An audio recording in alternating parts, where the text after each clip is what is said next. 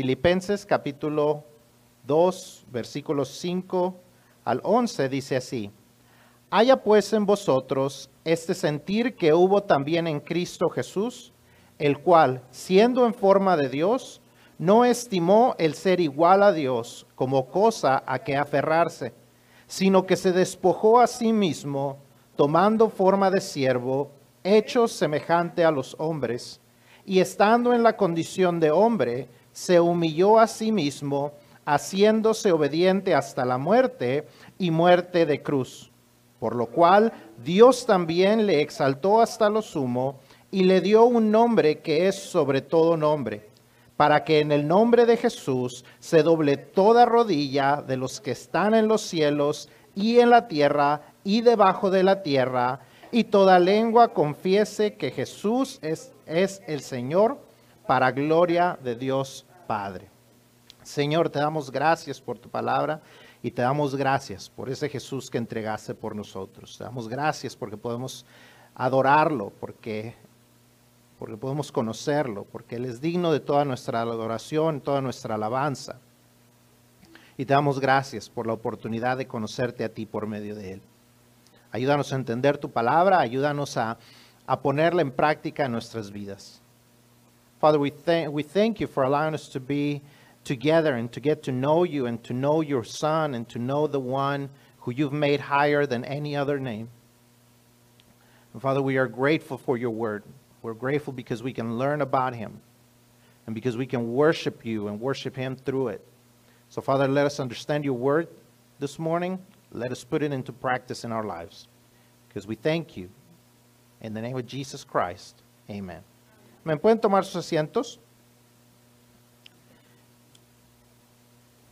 No sé a cuántos de ustedes les gustan las películas de, de acción, las películas de donde hay una trama, donde hay un héroe. Tal vez le guste a usted leer libros de aventuras, donde hay un héroe que como usted va leyendo, se va encontrando que hay algunas similitudes en todas las historias, donde el héroe se levanta a causa de un gran reto que hay a su alrededor. Hay un gran reto que tiene que enfrentar. Y va enfrentando y va avanzando la historia y como usted llega a la, historia, va creciendo ese interés, ese suspenso que usted tiene acerca del héroe. Ese héroe tiene que enfrentar los retos y cada vez tiene que enfrentar más cosas. Hay momentos en que tal vez parece que va a ser derrotado o tal vez es derrotado, pero eventualmente llega usted al clímax de la historia, a la cima, a la punta más de la historia, cuando parece que todo está perdido y de repente el héroe se levanta y gana la batalla, sale vencedor y usted se emociona al escucharlo y usted se alegra al verlo. Lo ve usted en las películas de Rocky, lo ve usted en las películas de los Avengers, lo ve usted en libros. Y es una historia que entra al corazón nuestro porque nos gusta ese tipo de historias. Pero esas son historias ficticias. Hay una historia muy similar a esto, excepto que es una historia real. Es una historia que, a diferencia de, de, las que conocemos, que son ficticias también, ya conocemos el final. Conocemos el final de la historia, pero ahorita todavía no llegamos a eso. La próxima semana estaremos estudiando acerca de esa gran historia, de ese gran final, el gran desenlace de la historia más grande jamás contada. Pero estamos aquí en el clímax de la historia, la última semana de Jesús. Hoy se celebra en muchos lugares el Domingo de Ramos. Eh, se celebra el, este, este tiempo donde es la última semana de la vida de Jesús. Se recuerda tantas cosas y, y, y, la Biblia nos da tantas descripciones que habría muchas cosas que podríamos estudiar y no tenemos el tiempo para hacerlo. Podríamos aprender muchas cosas acerca de esta última semana.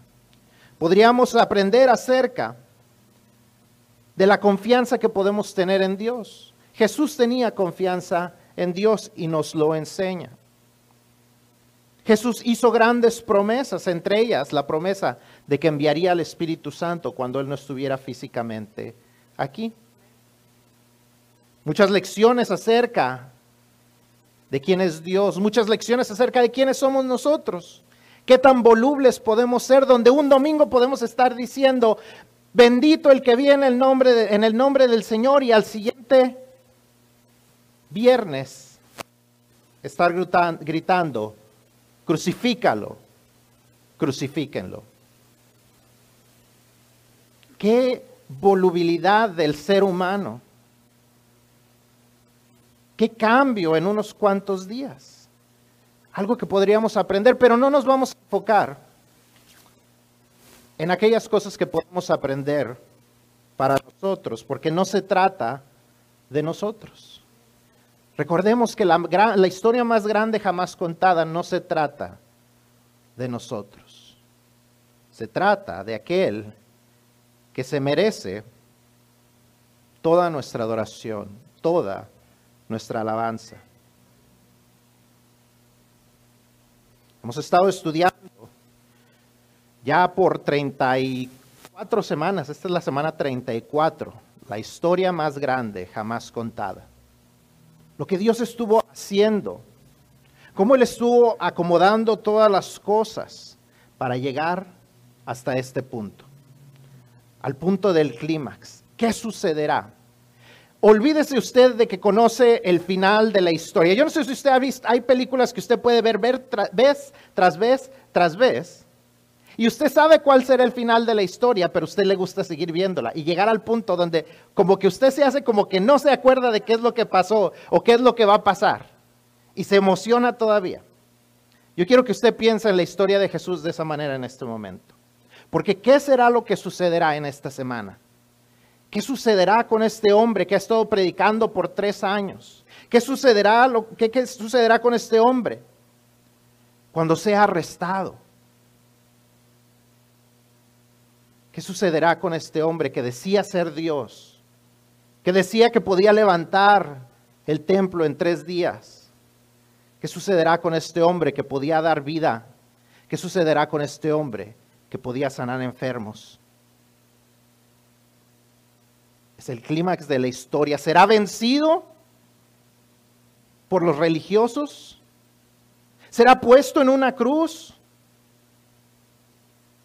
¿Qué sucederá cuando lo pongan en la tumba? La gente esperaba que Él era el Salvador. La gente esperaba que Él era el que los iba a rescatar de la esclavitud romana. ¿Qué sucederá con este hombre? ¿Qué sucederá? todos sabemos lo que sucederá con Él. Que Él es digno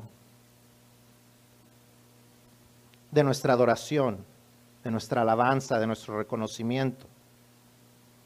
Es importante que pensemos en eso, porque como les digo, la historia más grande jamás contada no es la historia de la salvación de la humanidad, es la historia del Salvador de la humanidad. Es la historia de aquel que vino a salvar al mundo y cómo Él se merece nuestra adoración. See, we've been studying the, the greatest story ever told for 34 weeks. This is week 34. This is the climax of the story. This is the point that everything has been in, in history from creation through the fall of man and his first sin, through Egypt, through slavery, through the 40 years in the desert, through the kings, through the prophets. This man has been prepared for this. This Savior has been prepared for hundreds of years to come for that specific time. And he shows up and he heals people and he raises the dead. But then, all of a sudden, we get to this one week the very last week, the week when they're about to celebrate uh, Passover, when they are supposed to kill this animal for the forgiveness of their sins, and they have dinner together, and then he tells them, This is my time. This is the last time I will be eating with you before I am taken. And they wonder what's going to happen to this man. We thought he was the Savior. We thought he was the one who was going to free us. What will happen? I want you to suspend what you already know and think and place yourself in the minds of these people. And think when you see him arrested, when you see him beaten, when you see him on the cross. But we thought, but he said, but he said he was God. But he said he was the Son of God. But he said so many things. He said he was a king. He said he was bringing the kingdom. What is going to happen? And you are at the climax of the story. And just like every other story that you probably watch, whether it's a, a, movie, whether it's a book, and you get to this point where it's the climax of the story where you think that he's going to be defeated, where the hero of the story is about to be defeated, then you already know what happens. The greatest story ever told is not the story of the salvation of humanity, it's the story of the Savior of humanity. He is the central point of this story. Jesus is the center of the story. He is the main character, and the whole story is about Him. And we cannot forget that. We need to admire him. We need to worship him. We need to honor him through our lives. And this morning, as we read in, in Philippians, we're going we're going to go through some of the reasons. There are many reasons why he is worthy of our praise. But this morning, we're going to focus on what Philippians says, what, what Paul tells the Philippians, and why he is worthy of our praise regarding what the last week of his earthly ministry was like or was happening. We need to understand that unlike every other story, see, all the other stories are fictitious, they are made up in the minds of men. Men who have a hunger for that hero for that one who could defeat everything. Because that's what's in all of our hearts. We want to know that hero. We all have that hunger for that hero. Whether you see that hero in the Avengers, whether you see that hero in Rocky, wherever you see that hero, it is that hunger that we all have to know that there is a hero that cannot be defeated.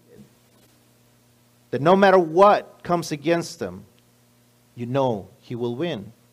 And our hero it's not a fake hero. It's not a fiction hero. It's not an action hero. It is a real hero, and his name is Jesus. Nuestro héroe no es un héroe de ficción, es un héroe real. Es Jesús.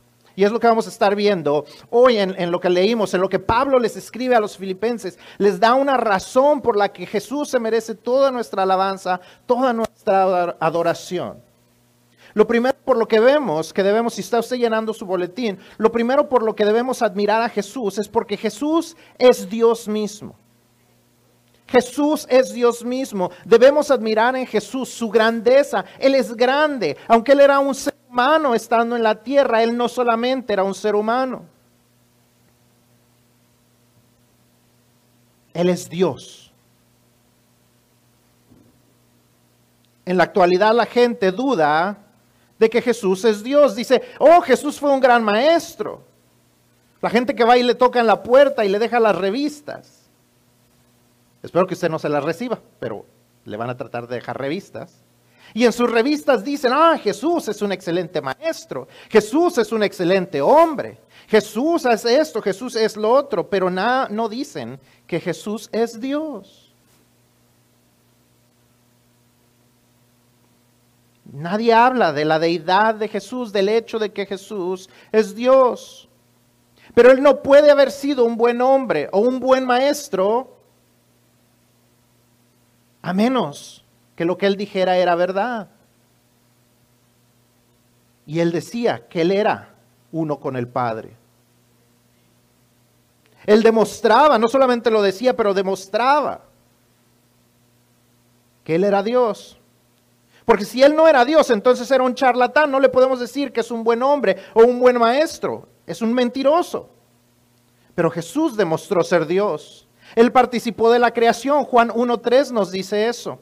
Y nos sigue diciendo que participa todavía en su, sostenimiento. Hebreos 1, 2 al 3 nos dice esto. Él siempre ha existido. Juan 1, 1.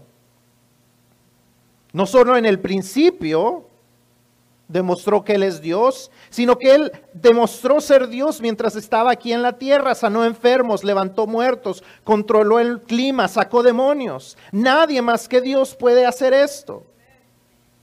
Nunca debemos aminorar quién es Dios. Él tiene la forma de Dios, dice Pablo. Él es igual a Dios. Él es Dios. Cuando la gente venga y nos diga, ay, pero era solo un hombre. O Jesús ni siquiera existió. Primero, históricamente Jesús existió. Está comprobado que Jesús existió. Pero pueden decir, ay, pero solamente era un hombre. Nosotros no podemos estar de acuerdo con que solamente era un hombre. Jesús es Dios. Y por eso se merece nuestra adoración. Por eso debemos adorarlo en público y en privado, en voz alta y en silencio, en todo lugar, en todo tiempo y en toda circunstancia. Él se merece nuestra adoración. Cuando estamos aquí debemos adorarlo con nuestras voces. Cuando la vida nos trae bendiciones, debemos adorarlo. Cuando la vida se pone difícil, debemos adorarlo. Él es Dios y Él lo merece. He is God. This is the first reason why we should admire Jesus.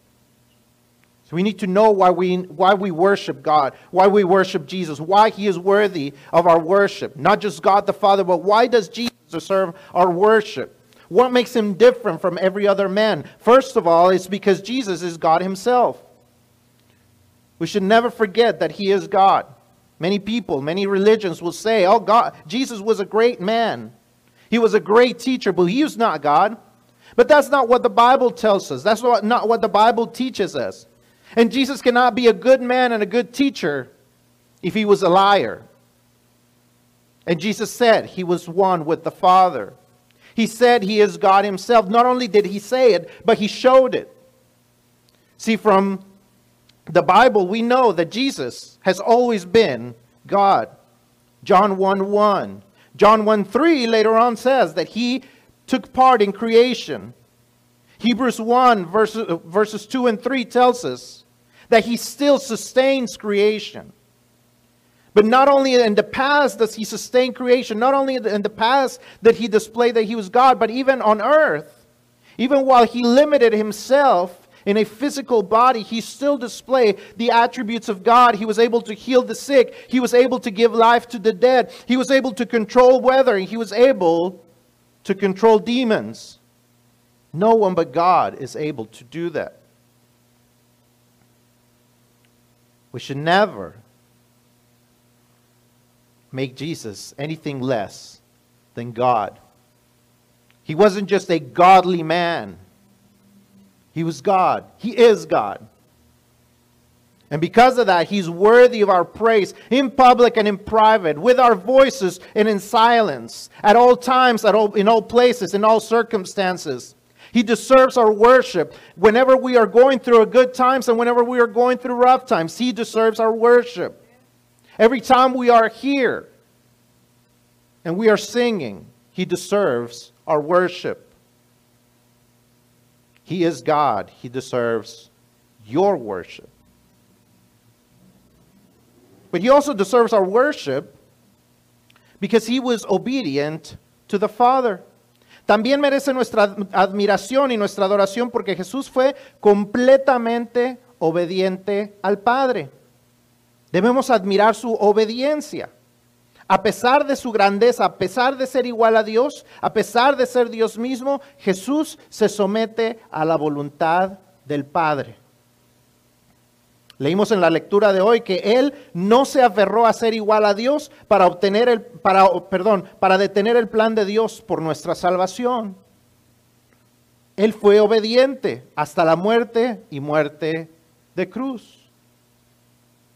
Hebreos 12.2 nos enseña que Él no le importó la vergüenza de ser crucificado, una muerte que merecían solo aquellos que eran lo peor de lo peor, aquellos que, que cometían los crímenes que se querían detener completamente y se les ponía en una cruz para decirles, si tú haces esto, ahí estarás. Era lo peor de lo peor los que se ponían en la cruz. Era una humillación completa ponerlos en la cruz. Estamos acostumbrados a ver crucifijos con, con una ropita cubriéndoles. La verdad es que ellos estaban desnudos, completamente humillados, lastimados, sangrientos. Jesús sabía dónde terminaría, por eso él dice, si es, tu si, si, si es posible, deja que pase esta copa, pero no mi voluntad, sino la tuya.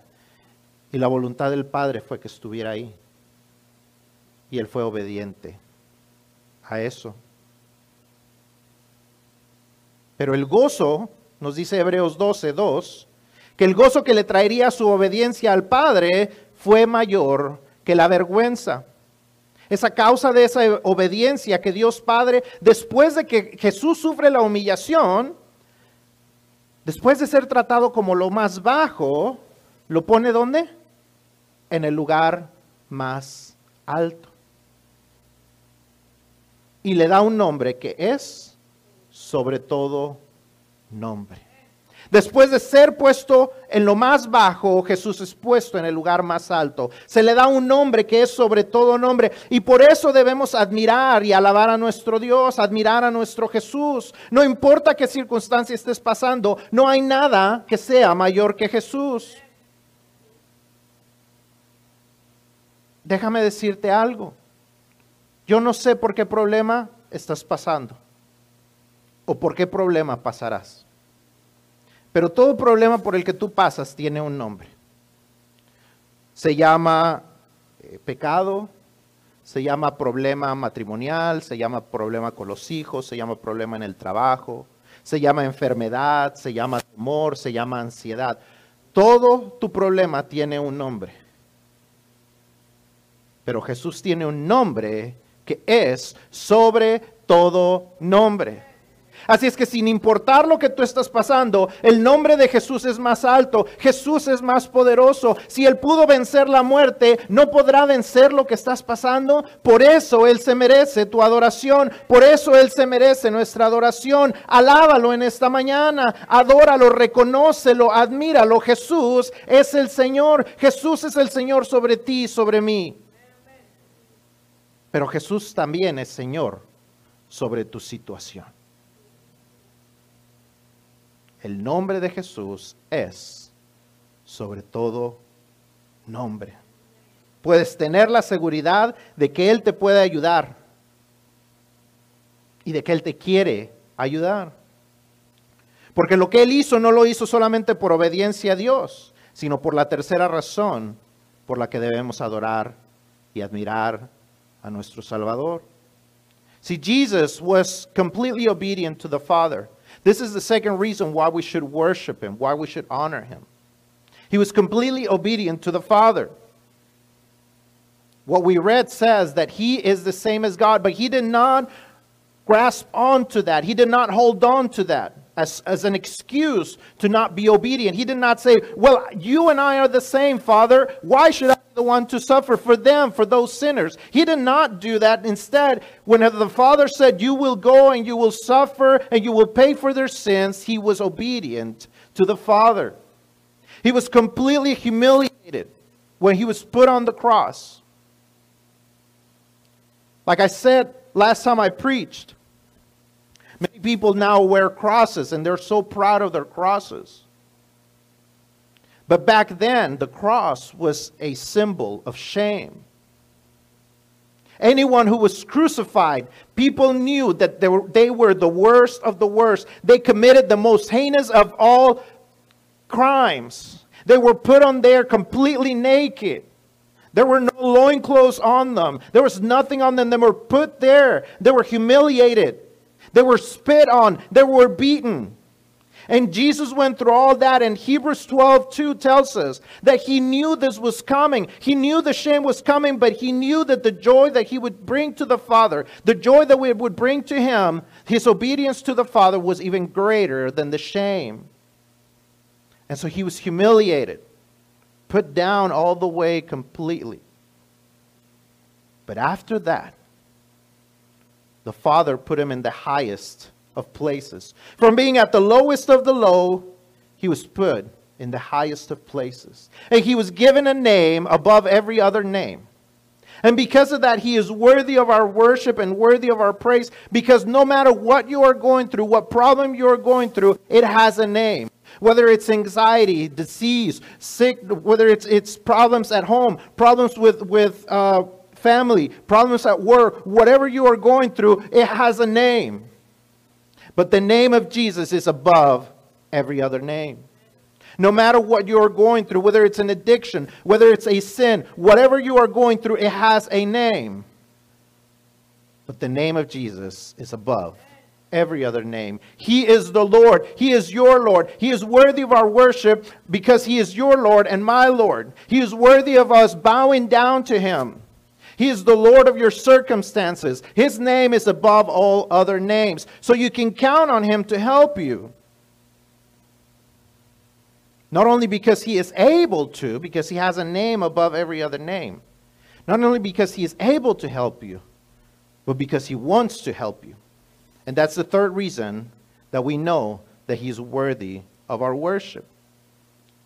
And that is that, because, that He did all of this out of love for you and for me.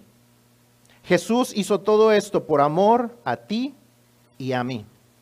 Por eso Él es digno de nuestra adoración.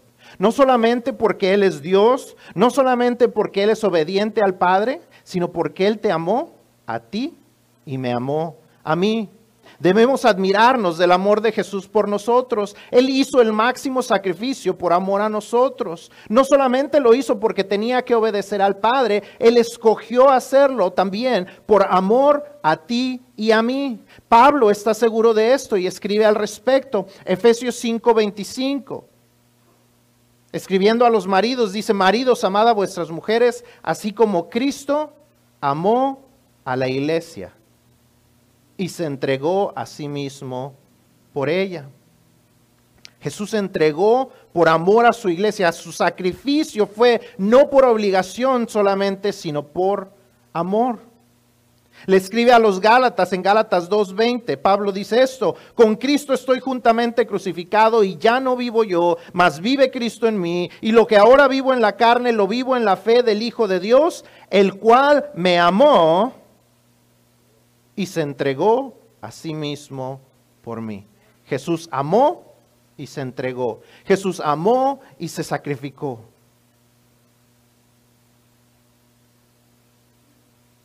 Pablo dice que le entregaba su vida a aquel que había entregado la vida por él, siendo lastimado, humillado, crucificado por amor.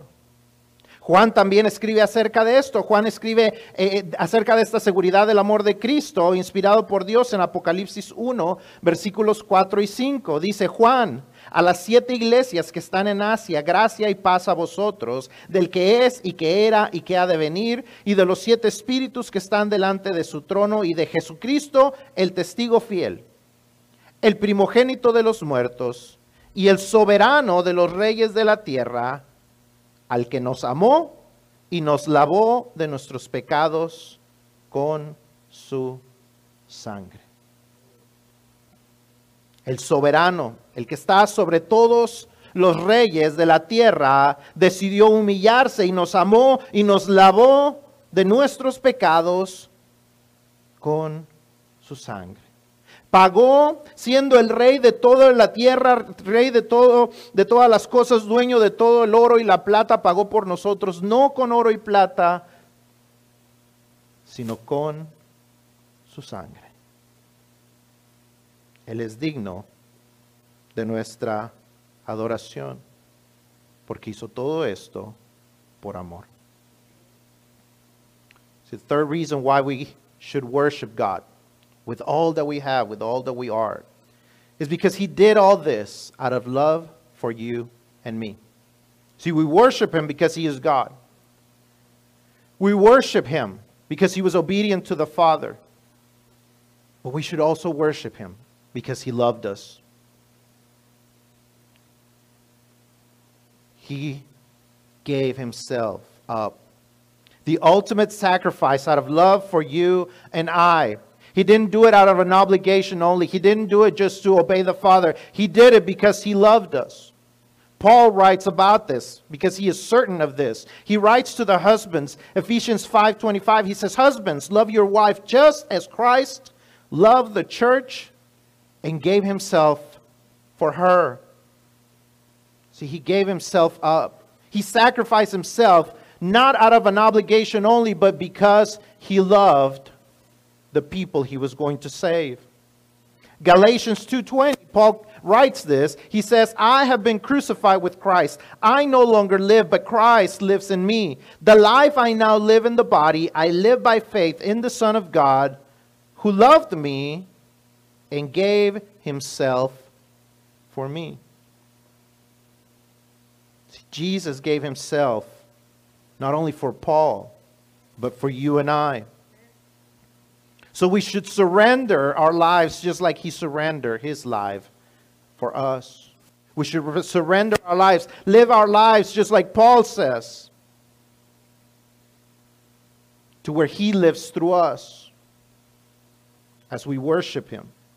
John writes as well about this as he is inspired to write in, in Revelation chapter 1, verses 4 and 5, he says, John, to the seven churches in Asia, grace and peace be to you from the one who is, who was, and who is to come, and from the seven spirits before his throne, and from Jesus Christ, the faithful witness, the firstborn from the dead, and the ruler of the kings of the earth. To him who loved us and has set us free from our sins by his blood. See, he owns all the gold and all the silver.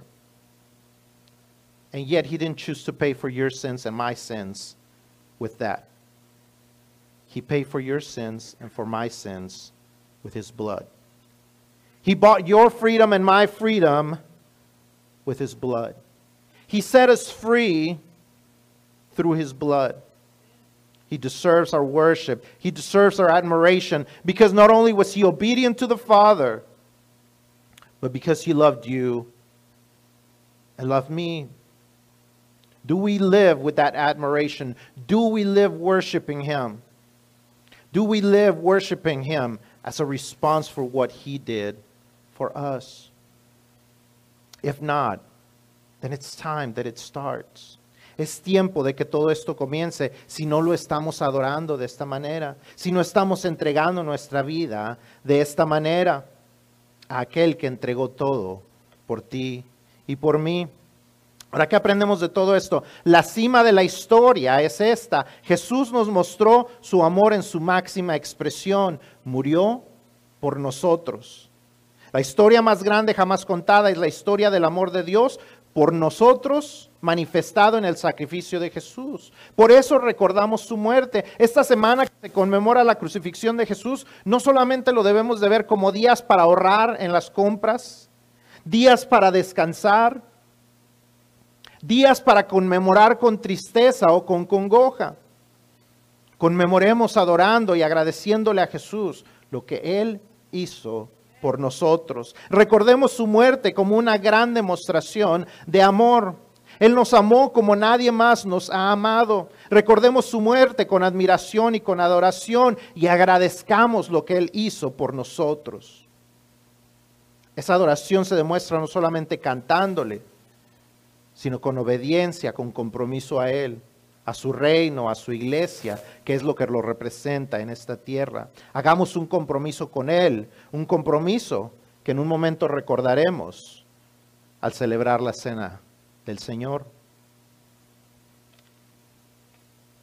See, the climax of the story is this Jesus showed his love through the ultimate sacrifice which was his life, giving his life. He gave his life for you and for me, out of obedience to the Father, but also out of love for us. So as we celebrate this week, as we think about it this week, Easter should not be just a time to celebrate and think about Easter bunnies and think about Easter eggs and Easter sales. It's not just a time to remember how he was crucified and, and remember it with sadness and with sorrow. It is a time that we should honor him and worship him and thank him for giving himself up out of love for you and for me. It is a time to commit to him as a response to him, to his kingdom, to his church, a commitment to represent him well.